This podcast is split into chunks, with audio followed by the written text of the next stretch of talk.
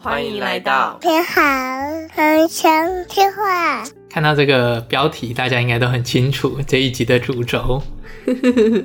我们想起了那些年被新生儿支配的恐惧。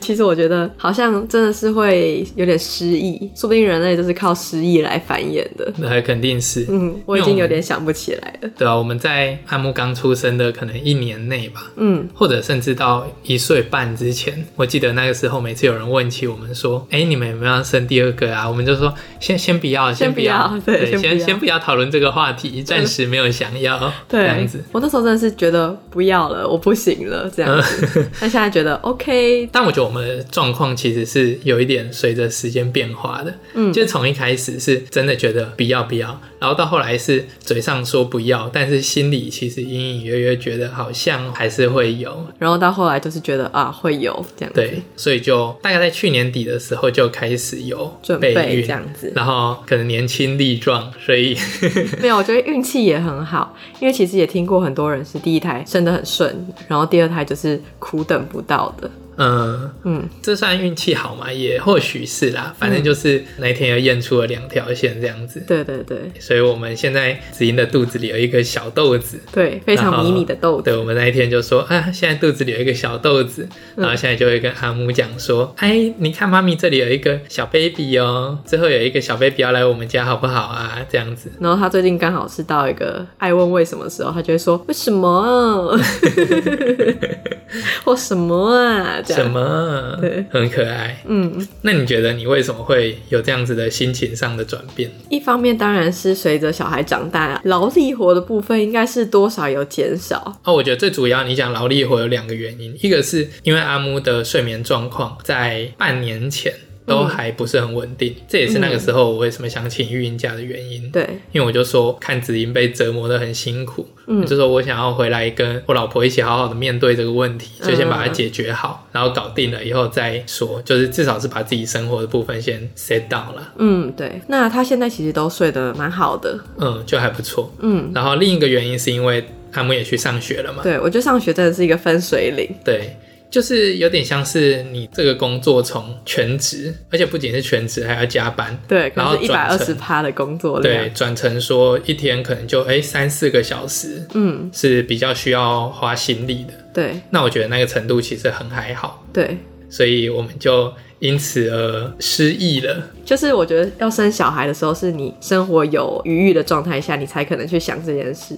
嗯，因为生完小孩之后，就有点像是坐上了一个这叫什么列车呢？就是失速列车吧。对，有一点失速列车，就是你的生活突然忙到你什么都没办法想，嗯，什么都没办法去追求的感觉。对对对，嗯，所以我们这次会想要那么早公布，因为其实一般通常都是三个月才会公布嘛。嗯，那这一次一个月的时候就来跟大家讲，最主要原因也是想要。去如实呈现一个从刚开始怀孕，嗯，然后一路到生出来的那个心路历程。对，因为我们第一胎是想给大家一个惊喜，所以我们超神秘的爆出来的那一刻才跟大家分享，大家都吓得要命。对对，在那之前应该知道的人不超过十个。嗯，对，就是非常少人知道，主要是家人吧。对对对对，嗯，朋友就超少。对，然后这一次的话就刚好相反，就很早讲。嗯，那一般通常都会说三个月才要讲嘛。主要是因为就是之前有一集提过，在三个月内有一个胚胎自然的淘汰率，目前还是蛮高的，就是可能十五到二十趴这样子。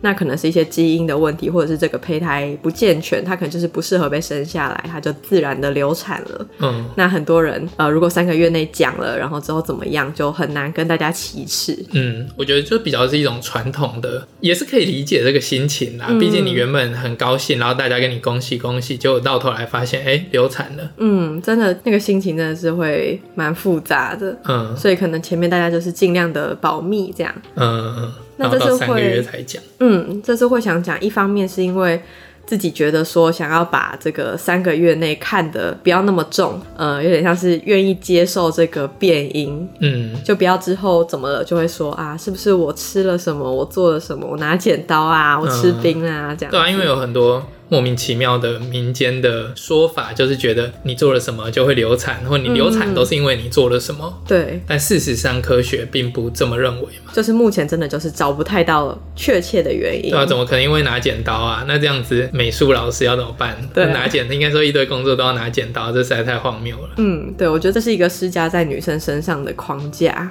嗯嗯，就是有点像在找战犯，然后这个战犯常常就是妈妈本身。对啊，我也不知道为什么女生常常要承受这种不白之冤。对，就像又快过年了嘛，嗯，然后过年的时候，很多人就会说女生初一不能回娘家，对，不然会带给娘家厄运什么的。对，我今天看到一个很夸张的，那个写的人就是说，他上楼的时候就发现，哎，楼梯间怎么摆了一堆菜？嗯，然后接着他就看到一个女生上来，然后把那些菜装到提篮里，然后下去。嗯，后来一问邻居才知道，原来是。他们想要跟女儿分享年夜饭，可是又不要让女儿踏过门槛，嗯，所以就把它放在楼梯间，然后他就去捡回家吃，这样子，嗯，很莫名其妙，哎，这真的很夸张，就是像是那个呃，我之前有提过说我们家是信基督教，那主要是我爸爸家族那边，嗯，那我姑姑们过年回来，他们就会站在我们的院子外，哎，就是他们跟我们聊天什么，我们都必须去门口，很冷啊，寒流来，我们都要去门口那边聊天，他们不能踏过那个坎，这真的很荒谬。对啊，我之前就说，哎啊，我们家。信基督教啊？为什么在这边遵从这个奇怪的初一女儿不能回来的习俗？然后他们就，就反正大家都是修正主义基督徒。所以像今年我们就是刚好反过来，因为我姐也结婚了，嗯、然后我姐今年就是除夕初一回先生家，嗯，她初二回娘家，嗯，那可是如果我们是除夕初一回我们家，然后初二去子英娘家的话，那我们就会完美错过。对啊，所以今年我们就想说，哎、欸，那不然我们反过来，嗯，我们改成除夕初一去子英家，对，因为子英家是两个哥哥，所以他们也是除夕初一回家，对，那这样我们就可以聚会啦，嗯，然后初二的时候回我们家，嗯，那。这样又可以跟我姐聚会啦，对，就觉得其实有这样子的弹性是很好的。嗯，而且我阿公阿妈那边就说，初一虽然不能回去，但假如除夕就回去一起吃年夜饭就是 OK 的。我也不知道这是不是他们自己修正的。哦、对啊，哪那么多解释空间呢？总之就是不信啦。所以我们就觉得说，如果今天真的讲了之后，哎，结果不幸的流产了。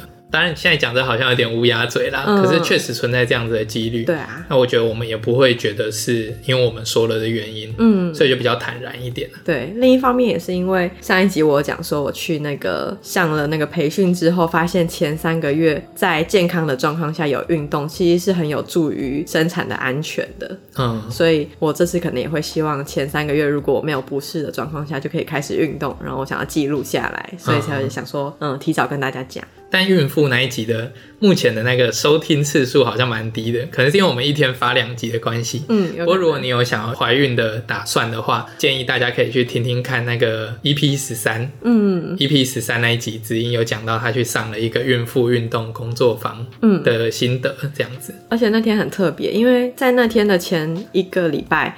我就有验孕了，但那时候第二条线是非常非常不明显的，嗯、就是不确定那到底是有没有这样。嗯，然后我在那个工作坊的早上去上课前，我就再验了一次，嗯，就是很深的第二条线。所以那个工作坊就对我来说意义非凡，因为我就觉得哦，我自己的身份是一个母亲呃，一个孕妇了，嗯。所以总之我们就是想要来实况给大家听啦，嗯、就是我们接下来可能每一个阶段会有不同的状态，嗯，那就及时的跟大家分享。对啊，感觉蛮有趣的。那现在是如果以我们自己算的时间来说，应该差不多是一个多月嘛，一个月左右，一个月左右，一个月左右。目前你觉得你有什么样子身体的变化？最近开始了，自从从新加坡回来之后，就开始有一点不适。嗯，这一胎感觉比较早开始，因为阿木那时候可能大约是两个月左右才开始。你讲不适是，就是传统说害喜。嗯。就是因为，嗯、呃，你的身体为了准备好孕育这个胎儿，你的肠道系统会蠕动的很缓慢。嗯，那这样就有很多问题，就是例如说，你吃下去的东西消化的很慢。嗯，你吃完很久之后，还是觉得哦好饱哦，就是不太舒服。嗯，然后可能后期还会有胃食道逆流啊这样的问题。嗯，那现在目前就是觉得消化不太顺，不是很舒服，嗯、然后会有一点恶心。可能就变成是你要慢慢的吃，少量多少量多餐这样子。嗯，要变得跟新生儿其实有一点像。嗯。哎、欸，说不定他是为了要让妈妈去揣摩那个新生儿的进食状况，因为你体内有一个 pre 新生儿，嗯嗯，让他去进入状况，就是少量多餐这样，说不定，不确定是不是这样子。嗯，然后我觉得最有趣的就是这个感觉有点像是我以前看，我国中很喜欢《暮光之城》，嗯，然后这种吸血鬼电影。当女主角变成吸血鬼之后，他就拍一幕是她的那个感官整个被打开来了，好像嗑药的感觉。呃，我不确定 吸大麻是不是这样？呃，就是可能一些电影里呈现的嗑药，可能也是这种感觉，就是感官被放大。嗯、像以前你闻什么味道，就是哦，闻到一个味道，但现在你就觉得天哪，那个味道整个侵袭而来，嗯，进入你的鼻腔，然后骚扰你这样，所以。只要是稍微浓烈一点的味道，都会蛮受不了的。嗯，或者是以前你可能远远的经过厨余桶，你现在就觉得天哪，那个厨余桶味道整个就是朝你袭来，好可怕，嗯、然后很恶心这样。这真的蛮像迷幻药的药效。我没有吸，我没有体验过啦，但是看一些那种心得，嗯、基本上就是会把感官放大。放大嗯，所以其实也有一些用过的人就说，哎、欸，如果你想要戒烟，嗯，那你就先贴 LSD，然后你再去抽烟，嗯，你就觉得天哪，这什么味道，实在是太臭了。然后你就会比较容易把它戒掉，这样子。哦，第一次听过，蛮妙的。那确实有这样子的说法。哦，对，大家真的不要在孕妇的附近抽烟，真的是那个味道很难忍受。所以你现在就是会想要吐的门槛很低，对，很容易就突破阈值。嗯嗯嗯，就很多可以让我感受到恶心的味道啊，或者是画面怎么样？但目前应该还不是，还不是最巅峰。对，因为像上一胎最巅峰的时候，我们是直接搬了一个床垫到客厅，因为可以一起吹冷气，然后在客厅 就是可能工作一半真的不行，就是躺一下这样。嗯，目前都还可以算是。正常的生活，嗯嗯。因为阿木那个时候主要的孕期是夏天呢，嗯，然后今年的话就会变成是前段比较是冬天，嗯，如果顺利的话，应该刚好会跟阿木差半年多这样子，嗯，我觉得一方面我们会选现在这个时候怀孕，还有另外一个就是我们之前看过说九月的小孩会比同龄的小孩更有优势一些些，因为他们在他们那届是属于比较大的。那我自己觉得确实你在该届是比较大的时候，在一二年级，因为你多学了一段时间。嗯、那在小时候一点点时间差就会差蛮多。我好像看到的说法是会比较有助于去培养那种领导或者说自信心。嗯，对。但虽然我是二月的，我是觉得我这样子的特质好像也没有比较低。对啊，也是。但我遇过的九月的，确实想到一些九月生的人，好像都还蛮有领导力的。我自己也是九月生，的确一开始就会觉得自己在班上是比较大的。大的嗯嗯嗯，对。所以我觉得大家也可以规划一下。嗯，因为之前我其实，在 Medium 有写过一篇。文章就是讲说成功的条件这样子，嗯、那那就是在讲说，如果今天你想要达到一个目的，嗯、那这个目的应该要先去想一下，它可能会有哪些条件。然后，如果你这些条件是可以透过人为稍微去控制它的话，嗯，那你就可以做一些努力或者预先规划好。那时候看到说九月生不错，好像一个原因是因为成长的过程嘛，有点忘记是说胚胎发育成长的过程，还是小孩长大的过程。嗯，的那个环境是比较温和的，嗯，不是说太冷或太热，好像他的呼吸道发展的会比较健全，有点像这样啦。其实我有点忘记了，可能要去查看一下。嗯，但那时候稍微查了一下，就觉得结论是九月出生是一个很不错的时间。嗯，他现在二宝如果照预估的时间出来的话，应该大概会是九月、十月那边。对对对，十月左右，嗯，差不多了。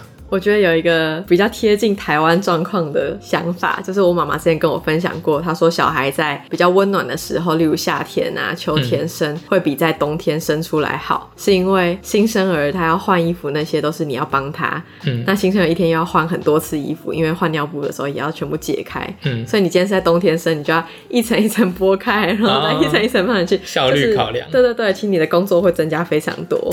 这样讲的话，好像九月、十月生也避免不了那一段。还好啊，因为高雄很温暖，高雄到十二月都是夏、哦、确实夏天。今年的冬天感觉只有两个礼拜而已，感觉确实是 非常的短。嗯，那你觉得经过了第一胎的磨练，在第二胎准备上会有什么样子的差别？觉得有一个蛮有趣的地方，就是像以前准备考试啊，就是你不太可能大考那天第一次上阵嘛，嗯、所以你就是前面会有很多模拟考去让你适应那个大考。嗯，但是生产这件事情就是前面毫无经验，嗯，那你第一次就是直接上产台了，嗯，那可能很多妈妈就从这个产台经验获得好或者是不太好的经验，嗯，那我自己是还可以，就是生产上蛮顺利的，嗯，但是有很多是不可预期的，嗯，例如说，哎，我当天才发现原来小孩不会抱在怀里，就是 skin to skin 这样子，肌肤之亲，就是我们的那一个。妇产科医院没有这样子的流程。对对对，他是把它包起来，然后给我稍微拍个照就抱走。嗯，那其实这个在目前科学研究来说，其实对哺乳是没有那么好的，嗯、对于这种嗯亲子的亲密度，其实也会对对对，是会有一点影响的。嗯。但可能那时候疫情也有关系啦，嗯、对，就那时候真的是，虽然想说疫情的时候生小孩，那我们就没有什么损失，嗯，因为反正大家都不能出去玩，啊，我们也不能出去玩，就是趁 机做人这样子，嗯、那但也因此而在。接生，然后后续嗯哺乳啊那些环节上有一些都有蛮多限制的，对对对，嗯，然后产后因为我有产褥热，就是产后有一点发烧，嗯，那没想到他就突然说我们要隔离七天，嗯、就是我七天都不能去哺乳，嗯，但前期的母婴接触真的对哺乳影响很大，嗯，然后对妈妈的那种情绪的起伏也是有蛮大的影响，所以就等于我产后心情上其实是蛮低落的，然后在哺乳也非常不顺利。嗯，但这些都是我事前丝毫不知道会有这样的状况，嗯，没有办法想象。对对对，所以我觉得算是有一点可惜，嗯。嗯，一个小缺憾，嗯，所以就想要透过第二胎，希望可以再来一次。所以我就会发现，哎、欸，还是有蛮多管道，其实是可以去预先了解的。嗯，像是我看了一个 YouTuber 的影片，他也是第一胎发现生的超不顺利的，嗯，打一些针啊，他很痛苦啊，嗯、或者是在一些不知情的状况下就被要求要怎么样压肚子啊，什么样，造成一些很多妈妈其实生完第一胎是觉得。此生再也不敢生，这样子、嗯、就是有很大的痛苦，甚至是一些阴影。那、嗯、其实现在坊间有这种温柔生产的推广，有点、嗯、像是在产前就让你去做一些模拟的运动啊之类的，去让你了解说你大概会接触什么事情，嗯、而且会尽量百分百的沟通，就是说哦，你可能会遇到某些状况，嗯、那你想要怎么处理？你希望我们怎么处理？这样子、嗯、是可以事前去规划的。嗯，但因为目前就是主流的医院，他们都医护。人员基本上都已经高工时了，嗯，所以。当政府想要推广这些事情的时候，会有很大的反弹。嗯，因为之前他们想要推说，是不是可以有生产前的计划书，嗯、就是医院推这个生产前计划书。嗯，结果一些医院直接联合起来办一个记者会，标题是“医生，我想在厕所里生产”，就想说这是怎样？对啊，这是在公山小。对，就基本上他们觉得不需要做这个事情，就是我们没办法让你有这么多的自主空间。嗯嗯，但是我最近就看了一本跟这个有关的，叫做。生产本该无伤。那他是台北的一个妇产科医师写的。嗯、那他也在台北弄了一个温柔生产的工作室，嗯、在推行温柔生产。嗯嗯。那他就说，其实除了台湾以外，目前全世界很多国家是助产士在接生的。嗯。目前台湾主要是在医院嘛，嗯嗯，嗯，那他们有很多经验是科学的介入，应该要用在高风险的状况下，嗯，就是例如这个产妇有很紧急的状况，她胎头下不来需要剖腹啊，嗯，嗯，所以其实平常状况医疗的介入反而是比较有害的，嗯，例如说，嗯，你去催生啊，或者是你去压肚子，压肚子应该不算医疗吧？感觉助产士也会压肚子，嗯，其实不一定。因为像是在目前台湾，很多人都会剪会阴。嗯，但以他们的经验来说，如果你是让产程缓慢的进行，嗯，那其实是不需要减会阴的，嗯，所以那样在产后的恢复其实会好蛮多的，就是变得有点赶呐，嗯，医生想赶快把这一台结束掉，这样，对对对，应该说有很多因素，因为他们就说在探讨光是生产这件事或是哺乳，都不是说这只是单纯一个生产或哺乳的议题，这可能是一个女性权益的问题，这可能是一个社会的职业结构啊，或者是一些劳资的。问题是蛮大的，这有点讲远了。对对对，但总之我就觉得哦，蛮有趣的，获得很多我以前没有想过的事情。嗯嗯，那我所以你会有什么不同？我会去找一个我信任的医生，然后我会做很多事前的沟通，嗯、因为其实上一胎去产检。哇，我都每次都等很久，然后我都可能五到十分钟就出来了，嗯、因为医生就说有没有哪里不舒服啊？我说哦没有，他说哦都很 OK，好，几个礼拜后见喽，嗯、我就出来了。但我也真的不知道要问他什么。嗯，我觉得其实你刚刚讲的这种情况啊，很像是一个关键的歧义，就是以产妇来说，她需要被照顾到的，其实不只是处理掉她她要生产这个问题，嗯，这点像是去看医生，嗯，就如果你今天生病去看医生，医生就说哦你这里有一颗肿瘤。哦，那你就什么时候吃药，嗯、啊，然后怎样怎样，什么时候把它切掉，嗯，然后给你安排一个以医疗流程来说最有效率的做法，嗯，但他完全没有去考虑到你的心情，或者是说你个人倾向怎么做，嗯，反正通常食物界会用的做法就是那样嘛，嗯，啊，所以反正就照这个做法走，你就八九不离十，嗯，可是实际上，我觉得大家对于生产的过程的期待，其实更有点像是服务业。嗯，就是比方说，如果你今天要坐飞机好了，他一定会问你说，哎、嗯欸，你想要什么样子的位置，位置然后你要什么餐啊？嗯、那你要选配什么东西呀、啊？嗯，类似这样子，把每一个环节是他告诉你现在有 A 到 Z 这么多的环节，那每一个环节你希望的处理方式是怎样呢？嗯，而不是实际到了以后你才发现，哎、欸，原来已经被安排好是这样，但其实有另外一种选项是更符合你的期待。嗯，但你根本就不知道，因为你不知道这是一个可以选择的事情。嗯嗯，我觉得最大的问题可能就是大部分的人并不知道那天会发生什么事情。嗯，对对对。嗯，所以你无从先想说，哦，这个状况下我要怎么应对？你突然间就被送进去了，突然间就发现要做什么处置。因为像是我那天跟你开开心心的去催生，是一个健全的孕妇，然后精神状态什么都很好，就一去他就说，哦，那我们先来灌肠。哦天哪，他那个一灌进去，我就整个人虚弱到不行，觉得超级痛，然后我就突然从一个很健全的人变成一个就是躺在那边的病患的感觉。嗯，嗯，但事实上要不要这个处置也是可以讨论的。嗯嗯，医生可能单纯想说我不想插哎。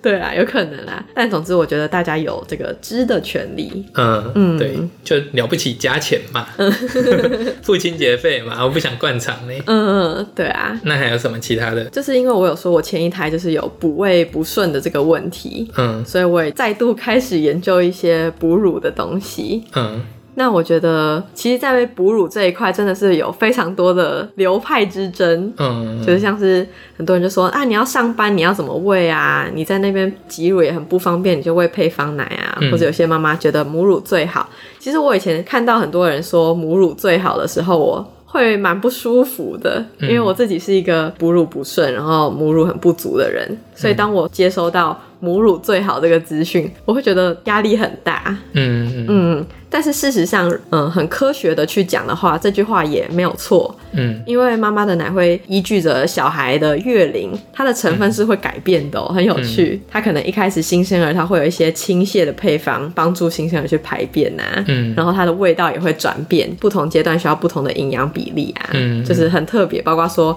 妈妈白天跟晚上，因为褪黑激素不同，也可能会那个奶是更有助于睡觉啊，或者是清醒这样，嗯、真的是完全的克制。嗯，那配方奶当然就是一瓶这样子。嗯嗯，所以要讲母乳最好，其实是没什么错的。嗯，但是哺乳的推广一直都不是做的很好，应该说有很多人努力要推。可是政策下来就是叫大家要母婴亲善，那这些医疗院所他们人手本来就很不足了，那他们的做法就会更草率一些。例如突然就说，啊，现在同事二十四小时，但在没有人帮助的情况下，妈妈在月子中心突然要跟一个不太熟的宝宝同事二十四小时，其实是不太愉快的。为什么？因为他可能跟这个小孩没有到那么熟练，所以他突然就是拿到一个可能正在哭泣的小孩，哦、他也不知道怎么手忙脚乱对对对，他总不会说。哎、欸，我跟你不熟哎、欸，不要跟你同事二十四小时。重点比较是在他不熟练了。对对对，嗯，那因为可能大部分的这种月子中心或医疗院所，他的人手又是不足的，所以亲善政策就让很多妈妈非常抱怨，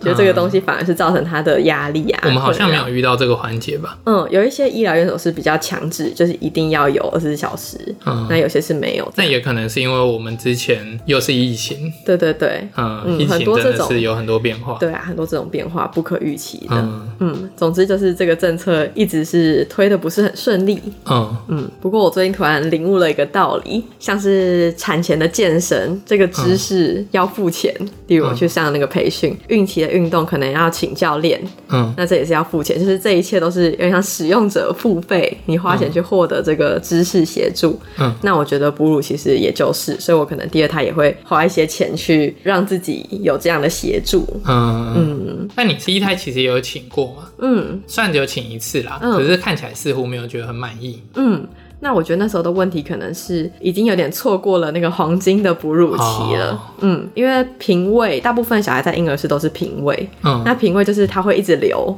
嗯，所以小孩不太需要认真去吸吮，因为吸吮是很花力气的。嗯嗯，但是他吸吮其实很有助于他的口腔发育。嗯，也可以刺激到妈妈。对对对，嗯。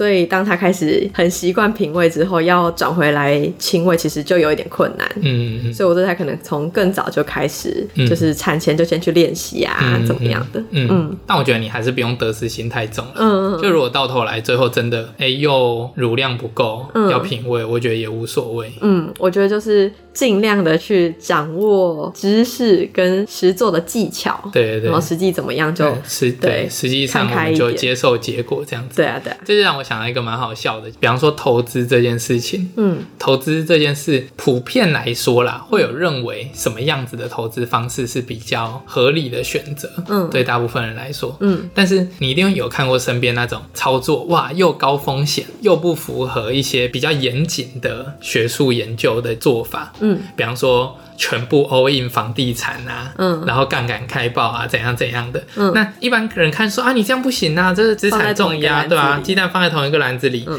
那房市已经涨很久了，啊，它不会再继续涨了，嗯，类似这样子的说法，嗯，那可是如果我们回顾过去的结果来看，嗯，尤其是台北，嗯，就是那一些在上涨段不断买的人，嗯，到现在就会反而比一些以前遵循那种比较理性的投资策略的人来的有更好。好的效果，嗯，对，当然这当中有很多细节啦。但我的意思是说，嗯、有的时候你功课做得多，嗯，未必结果比较好。嗯、或者比方像重训，重训的领域也有很多新的知识是出现以后推翻旧的知识，嗯，就让旧的知识变得很像傻子啊。嗯，可是如果你在旧的时期你 follow 的这个东西是，哎、欸，现在最新的研究是这样子啊，嗯，结果过了十年之后发现，哎、欸，其实你之前做的方法是错的，嗯，那又该怎么办？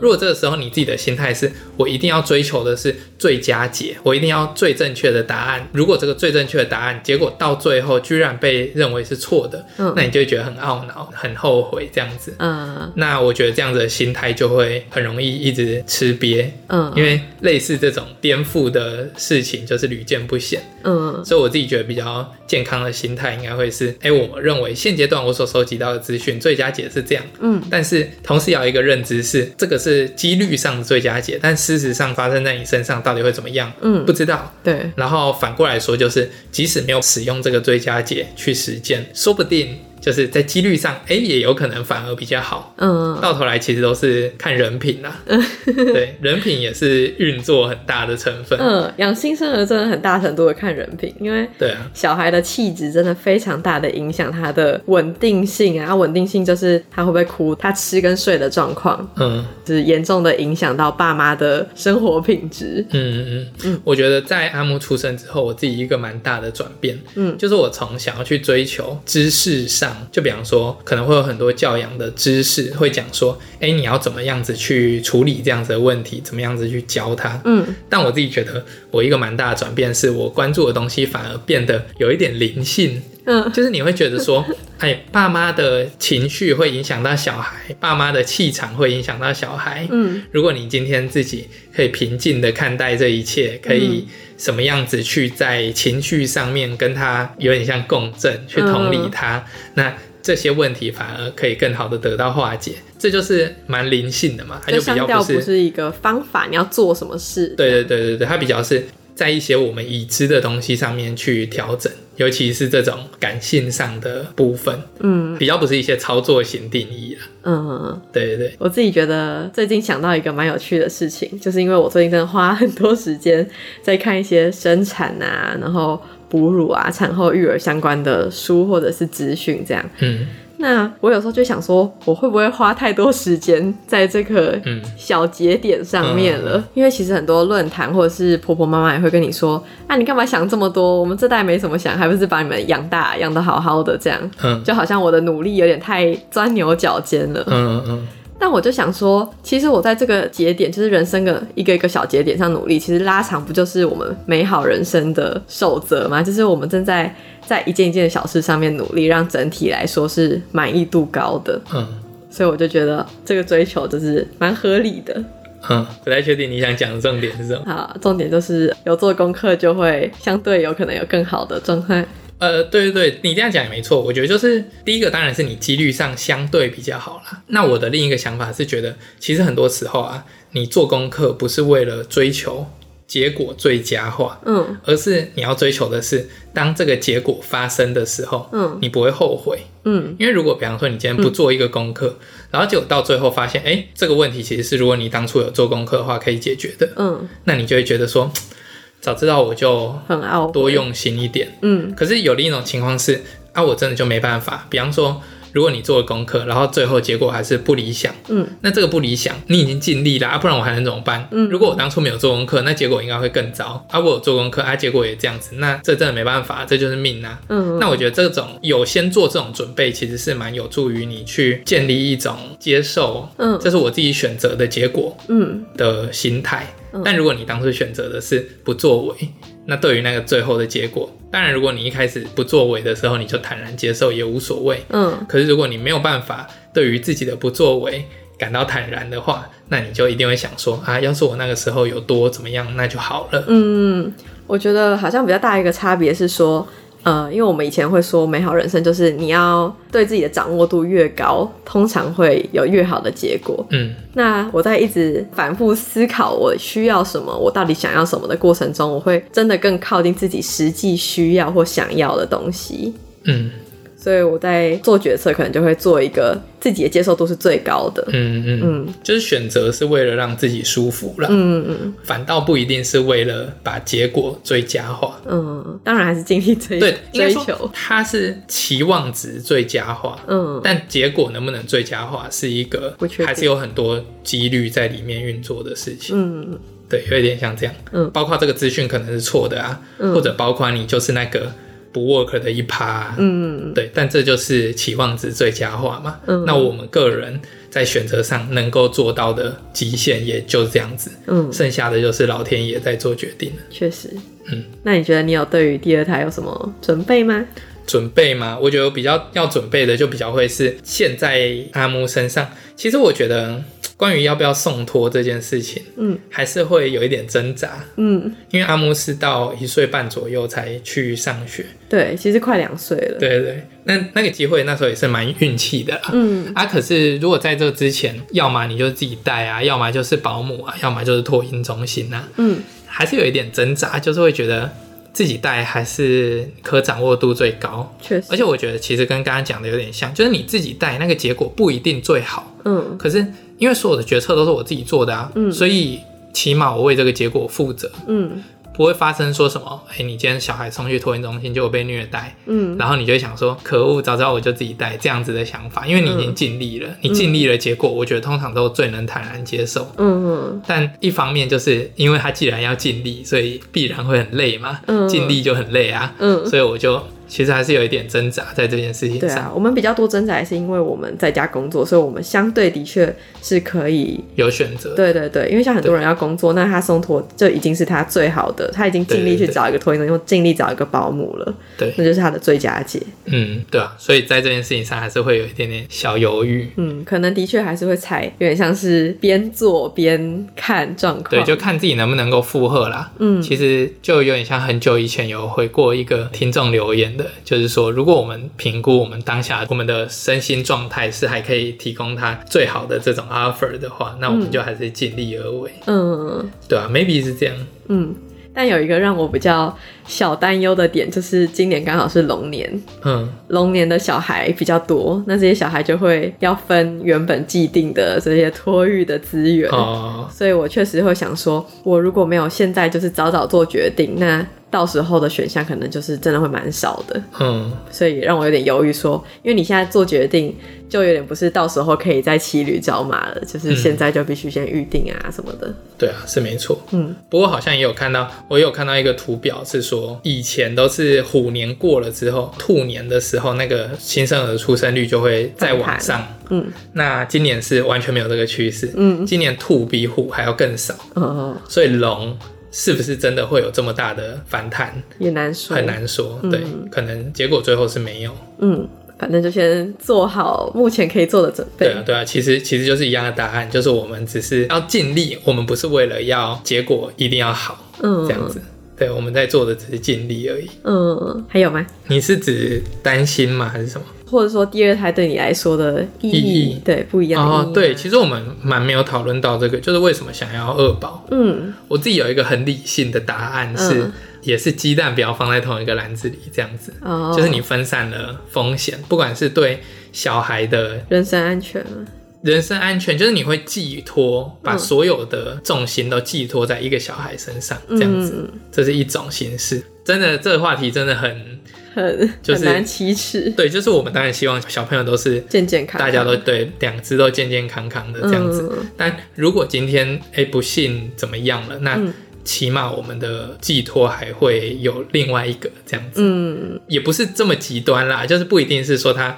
去了还是怎么样？嗯，对，可能也有其他的面向上，嗯，哎、欸，他的后续的发展啊，嗯，或者是比方说阿木现在都不肯抱我啊，那如果另一个愿意抱我的话，哎、欸，那我这个平衡下来，起码有一半的宝宝愿意抱我，我就会觉得啊，蛮欣慰的，有点像这样。对啊，凯学现在真是面临一个，就是宝宝有一个时期，确实就会去黏一个其中一个照顾者，嗯，对，另外一个就是有点狠，所以总之就是总体来说啦，如果现在你生了两个宝宝，那你的波动性就除以二了嘛，嗯嗯，因为它会一起消长这样子。嗯嗯原本可能是零或一，嗯，那现在就是哎零或一，也有可能中间有零点五，嗯，就是一个有一个没有这样子，嗯、那这是很理性的答案啦。但我觉得确实体感上一定也会有差。嗯，我生第二个好像主要是为了希望阿木有一个手足，嗯，因为可能前阵有提过，我有一个朋友他的妈妈去世了。后面的事都是他跟他姐姐一起处理，嗯、我就想说，天哪，只有一个小孩的话，真的很辛苦哎，就也没有什么陪伴，因为我也不预期说他一定会有伴侣。嗯，那你讲这个情境也是蛮极端的，而且一生一次，嗯，毕竟家长死了，一生一次的事。对啊，但是或者是像是现在你有很多事情都可以跟你姐你妹讨论啊，就是有很亲近的手足，还是蛮不错的。对啊，我觉得是还不错，嗯、日常中有有陪伴。对，虽然小时候可能不一定会。很愉快，对对此不一定会觉得是一件好事，嗯，但渐渐长大就觉得，哎、欸，其实因为血缘这种东西，就是你怎么样，你也不可能把它撇清掉嘛，嗯，也也是可以啦。真的很狠的人，可能就断绝关系啊，怎样怎样的。嗯、但那种通常都是比较极端一点的状况，嗯，那比方说我跟我姐妹啊，可能就是正常情况下，我想我们应该就都会是一辈子互相去关心、互相去照顾的关系，嗯，那虽然我以前跟我姐妹的关系也是。普普通通啦，嗯，但到了现在比较成熟了，我就觉得，哎、欸，可以开始感受到这个关系的价值跟互相帮助的效益，这样子、嗯。不过我自己是想说，呃，我前面在想要不要有第二个时候，确实都是在想阿木就是需要有个手足，但到我已经怀孕的那一刻，我就开始想他就是一个个体，我并没有对他有什么的期望。嗯、他不是姐姐的守护者，他不是姐姐守护者，对 对对，我有点怕让我对他有这种期望，这样我在尽量避免这件事，嗯、但在考虑要不要二宝的时候，这确实是我考虑蛮大一个点。就你会想说，会不会他是生来有一个功能的？嗯，对，对，尽量不去想这个。对，但是现在就不会啊。我觉得，嗯、对很多事情就是你实际发生的那个感受就不一样。嗯，所以其实我们很多讨论都是理性，真的发生了，呃，招不招架住不知道。嗯，但总之我们尽量啦。对啊，那应该大概就这样。嗯，大概就是这样了。总之，我们接下来就是会再继续跟大家实况直播我们的目前的怀孕的状况，然后可能哎、欸，小朋友零岁到一岁啊，这个、成长的过程中也可以再继续 update。嗯、如果我们还有那个行李，对啊，我是不确定带新生儿的时候有没有可能更新。对，我们可能语气会变得死气沉沉的这样子，然后一个月更新一集，一个月更新一集可能就不错了。对啊，一年也是有十二集呢。对啊，也不会很常更新啦，因为像前期也是一个月才去见一次妇产科医师啊，就是那个变动是很缓慢的，嗯、可能心态上会有一些不同的变化吧。嗯，或许。目前也更新一下阿木的状况。阿木就是今天两岁了。啊，对，今天两岁了，二、嗯、月六号两岁，然后觉得这时间还不错啦，嗯，大概在他三岁左右的时候会有一个小朋友，嗯，小 baby，对，我们之前都说你要不要弟弟妹妹，然后感觉他就还好，对，他会回答，然后我们就说那他要睡哪里？他可以睡你的床吗？然后阿木的哎，不要说什么什么、在外面睡客厅，睡客厅。他说他去睡客厅这样子。然后有一次我们一直问，他还有点要哭，眼光泛泪，要哭。我们赶快停止这个话题。对，我想说，天哪，这个宝宝真脆弱，无法招架这个话题。嗯、可能也是我们不够懂儿童的心理。但阿木在学校，他都很喜欢推一个小小 baby 娃娃啦，嗯，然后用推车推着走来走去。所以我们后来就说，那你要不要一个小 baby？我觉得换成一个小 baby，他的期待就比较高。嗯，对，他讲弟弟妹妹那个形象可能有一点太抽象了。嗯，小 baby 对他来说比较好想象。对，那我们也很期待他会有什么样子的反应。嗯，目前都有跟他讲了，就说之后会有一个小 baby 来跟你一起玩哦，这样子。嗯，有点像是渐进的给他，因为其实独生子女可以获得的照顾或关爱，真的都是远高于有手足的。对，尤其是尤其他是第一个生的，所以他已经享有很长一段时间。全部的人的关注，嗯、所以之后势必会差很多，因为新生儿需要太多的照顾了。对，所以我觉得有点像是渐进的，让他慢慢的去适应说，说哦，有这个东西。对，对啊，到时候可能也要花蛮多力气去学怎么去分配时间啊什么的。嗯嗯，可能他之后就会来抱我了，因为妈妈没空，对他来说是一种次等的选项。有什么心酸啊？好，总之就是这样子啦。嗯，预祝大家新年快乐。对，呃，我们这几发的时候不确定是什么时候，是什么时候。那反正这是一个新的一年的一个新的消息。对，我们家即将龙奔虎跃，会非常的可怕。龙兄虎弟，应该是虎虎姐龙，不知道是男生还是女生。对对对，你会有所期待吗？我没有有所期待，但是我确实有比较害怕其中一个，就是以前当然会讲说哦。比较难生这样子，真的必须跟大家说，以我见识过的那个男宝跟女宝，真的是有蛮度差很多，蛮大的差异。那个妈妈的辛苦程度，我很常见到男宝的妈妈在公园狂奔。嗯，但是因为现在有了，那尽量不要，对，就不要再去建立那个心态。对对对，尽量让自己平衡。对啊，就你获得一个结果的时候，最好不要有很开心或很难过，这样我觉得不太好啦，对他也没有很公平。都好啦，都好，乖乖可爱的男宝也是有。我唯一一个比较稍微害怕的是，因为我们妈妈群组也很多人最近在生二宝，最近有一个人生出来是双胞胎啊，双胞胎真的，而且是双胞胎男生，我我真的觉得我会招架不住。如果是这样，我立刻请道仔保姆。嗯，二话不说，对，我想我无论再怎么做准备，因为这是没有办法准备好的。对啊，但凡那是低几率事件，嗯，我们应该不要想太多。好，就希望一切顺利啦。好，那也祝大家有一个愉快的新年。对，新年快乐，新年快乐。那一样有什么想法都欢迎到匿名留言区留言给我们，或者是如果喜欢我们的节目的话，也可以在 Apple Podcast 给我们五颗星评价，嗯，然后也可以留言，嗯。嗯，或者关于二宝的问题、大宝的问题，whatever，就是有任何问题想跟我们讨论的话，都可以留言讨论。对啊，好，嗯，好，谢谢，谢谢，拜拜。拜拜。